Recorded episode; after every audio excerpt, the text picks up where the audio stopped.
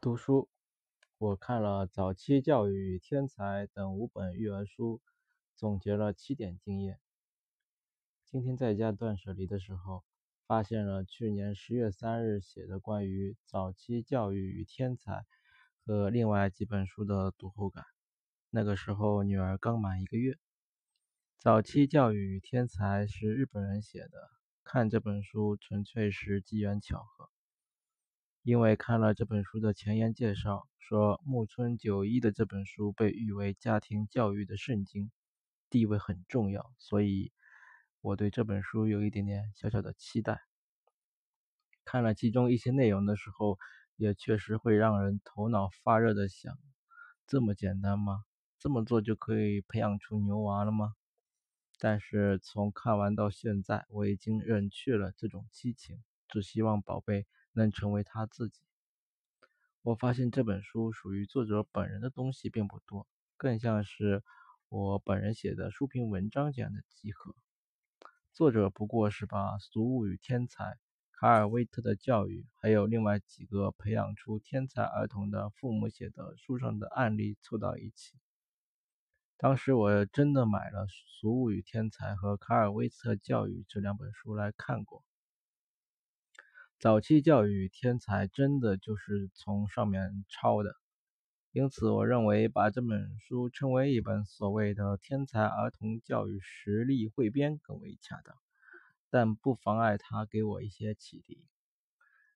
另外，令我感到惊奇的是，这几本书就像是出自同一人之手，有相似的文体、相似的行文，教育理念也有共通之处。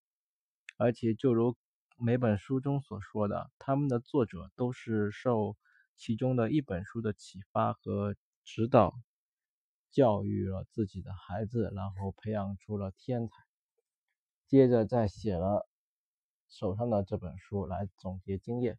所有书的源头大概就是卡尔威特的教育。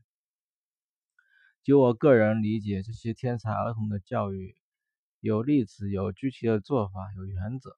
可以复制模仿的地方是有的，但很多还需要弄通其中的原理，并结合实际才行。这些书同时也给我一种熟悉的感觉，因为这其中很多方法我有在《好妈妈胜过好老师》这本书中看到。由此可见，尹建莉也是看过这本书的，算是那条师承的脉络上的一个点位。《好妈妈胜过好老师》中有一些中国经验。贴近中国实际，对中国读者来说，可读性、可指导性都要比上述那些书强，是一本好书，需要反复阅读和反复琢磨。如果让我在这里罗列总结一下这些育儿成功人士的经验方法的话，我认为主要有以下几点：一、早期教育很重要，天才打打引号的，来自早期的科学、合理、正确的教育。早期教育与天才，卡尔威特教育，俗物与天才，甚至包括《好妈妈胜过好老师》这本书所传达的一个信念，都是：就算天资平平的小孩，如果接受了早期科学的教育，都能成为超越常人很多的天才。二、学习语言是早期教育的基础和开始。学习语言，尤其是学习母语，非常重要。要早早的教给婴儿标准规范的语言，让婴儿早一点学会。这些书都在说，婴儿不是没有情感的，不是真的无知无识的。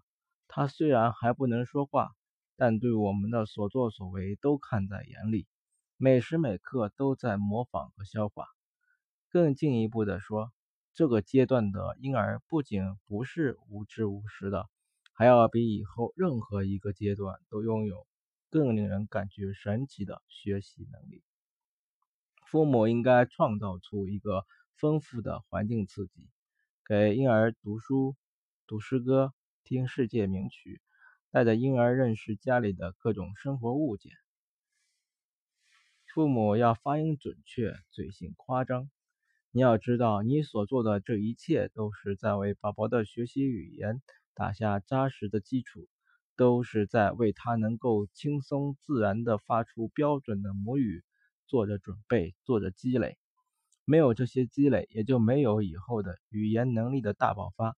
这个阶段是零到二岁，所做的这些叫做硬灌，直接灌输的意思。这里要注意，零到二岁是儿童学习母语的阶段，只有先把母语学好，才有以后的阅读。到三岁时，在母语基础打牢的前提下，再开始积极学习外语。这部分内容我也有在。文章语言是早教的开始，里面讲过。三要十分注意培养和保护婴儿的学习热情和兴趣，任何事都不要用逼迫的方式，不要逼迫婴儿翻身，不要逼迫婴儿爬行，不要逼迫婴儿吃奶，不要逼迫婴儿阅读，而一定是要想办法去引导。如果一件事是婴儿拒绝的，千万不要强迫他，越强迫越逆反，越强迫越事与愿违。要顺其自然，因势利导的引导婴儿去做，引诱挑逗婴儿去做。要在生活中寻找这样的诱导机会。一本书如果婴儿没有兴趣，就换一本书来看，换一个他状态好的时候来看。要注意时机，父母要控制好自己的情绪，不着急。不气馁，不放弃。给儿童讲故事可以讲一半，留下一个悬念给他，挑逗起儿童的胃口。接下来假装自己很忙，没有时间读书，暗示和引导儿童自己去阅读。比如说，精彩的故事就在你眼前的这本书里。如果你能学会阅读，你就可以提前大饱眼福。这部分内容可以扩展阅读。我们该如何做称职的父母？这篇文章四，绘本是有意义的。我认为绘本的第一大意义是让婴儿亲近书，有利于培养孩子对书的兴趣。我给婴女儿买了这些书供大家参考：波波鼠系列、我的爸爸系列、噼里啪啦系列、小熊宝宝绘本系列、哇蹦、棕色熊。棕色熊，你在看什么？大卫不可以。小蓝和小黄，晚安，星星。十个手指头和十个脚趾头等等。平时就把读绘本当做玩游戏一样，给女儿读一读，不管效果如何，至少能让孩子认识到书和爸爸妈妈的手机是一个一样的存在。这部分内容可以参考《语言是早教的开始》。五、游戏训练法。这些书上介绍的游戏主要是三到五岁的儿童玩的。下面感受一下这些游戏的范式，比如记忆力游戏，有个游戏叫“注意看”，到一家商店注意看商店货架上有什么。父母和儿童比一比，互相出题考，看谁记得多。这是很生活化的游戏。比如身体控制游戏，有个游戏叫抽出其中一根木棍，让孩子平静，学会控制情绪；有个游戏叫谁都不许动，让孩子去控制身体。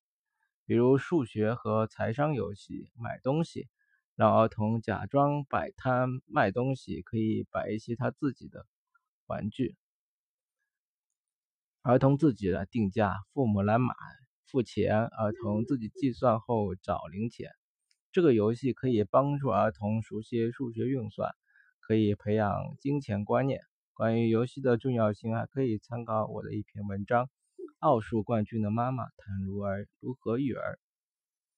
六，在大自然中学习，在大自然中可以发现各种对孩子来说新奇的知识，可以勾起孩子的求知欲。在大自然中可以学习到带有实践性的昆虫知识、植物知识。物理化学知识、地理知识、天文学知识等等等等，可以参看陈鹤琴的《家庭教育》这本书。七、赞赏孩子的努力，赞赏孩子的努力，夸赞孩子和自己以前比起来的进步表现。比如夸他：“你比以前把积木摆得更好了，你认真看书一个小时了，你取得这样的成绩是因为你很努力。”这比简单的夸赞孩子“你真棒，你真聪明”要好得多，应该把孩子的进步归功于他自己的努力，而不是归功于他的天才。应该归功于天才，因为归功于天才容易让他骄傲自满、固步自封、羞于努力。给孩子制作记功簿，记录孩子的正面表现，给他画小红花作为奖赏。要注意，不要用金钱奖赏，因为金钱奖赏容易让孩子形成外部动机，阻碍内在动机的形成。这样做的理论依据是认知行为主义学派的心理学思想。强化儿童好的行为，给孩子贴一个正面的标签。让孩子有一个正面的自我定位，这样更能培养孩子的自信心，激发孩子向上的潜能，形成学习的内在奖赏动机。可以参考儿童心理学，好妈妈胜过好老师。谢谢大家收听逆水行舟读书会，下期再见。